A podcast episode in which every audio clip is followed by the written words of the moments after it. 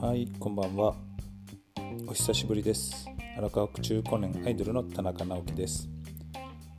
えー、去年の12月からずっとサボってましたけどもなかなかブログを書くのも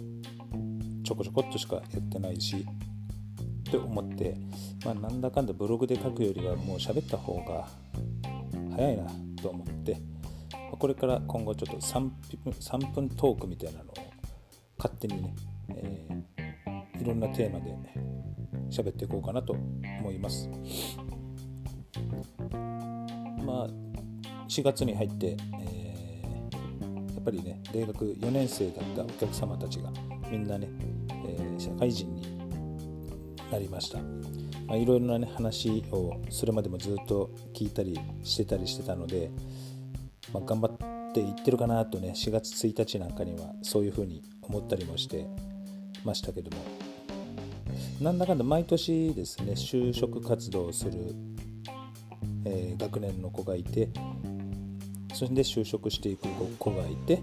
まだ2年なんでまだもう1年遊べますみたいな子もいて毎年そういうのをずっと繰り返してるとですね、えー、自分があまり年を取ってない感じがするんですね。でもねこの間小学校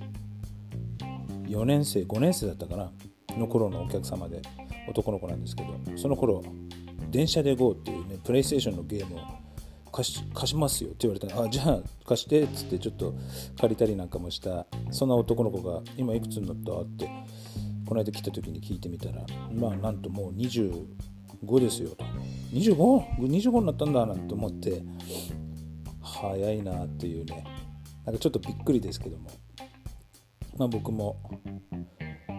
順調にね年齢を重ねてるんだなと。自分は年取ってない気がしたんですけど